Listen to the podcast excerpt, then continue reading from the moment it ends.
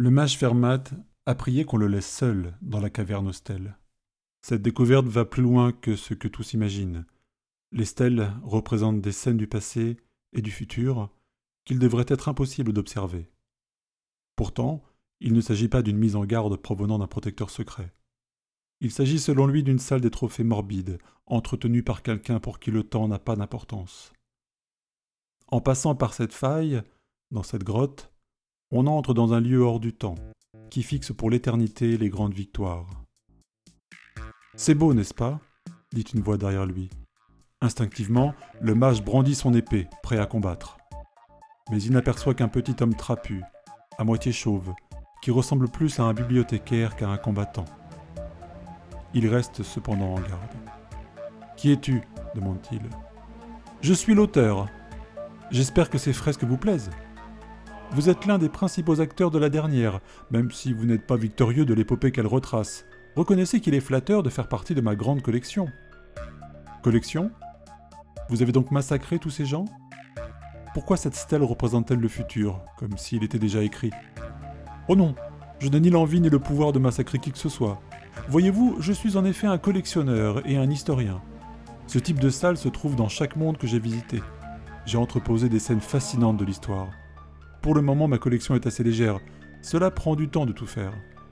Vous me direz, le temps est relatif, puisque je peux à loisir observer chaque instant de l'éternité. Mais je ne choisis que les moments exceptionnels, ceux où il est question de bravoure, de retournement, de situation, de suspense. Moi, euh, je ne vis rien de vraiment exaltant, alors j'admire la vie des autres. Racontez-moi donc cette scène. Eh bien, une alliance s'est constituée pour lutter contre un fléau puissant. Des batailles homériques ont eu lieu, mais un détail avait échappé à leur vigilance. Et, alors qu'on pensait que tout était joué, mais si je vous raconte, vous allez tenter de rectifier le cours de l'histoire, qui est pourtant si passionnante. Non, non, je ne vais pas gâcher la surprise. N'est-ce pas déjà le cas? Nous savons ce qui va arriver. Nous pouvons déjà nous préparer Le petit homme ricane. Vous savez, le temps c'est comme une grande rivière, elle revient toujours dans son lit. Et puis, je n'aime pas interférer, ce n'est pas mon rôle.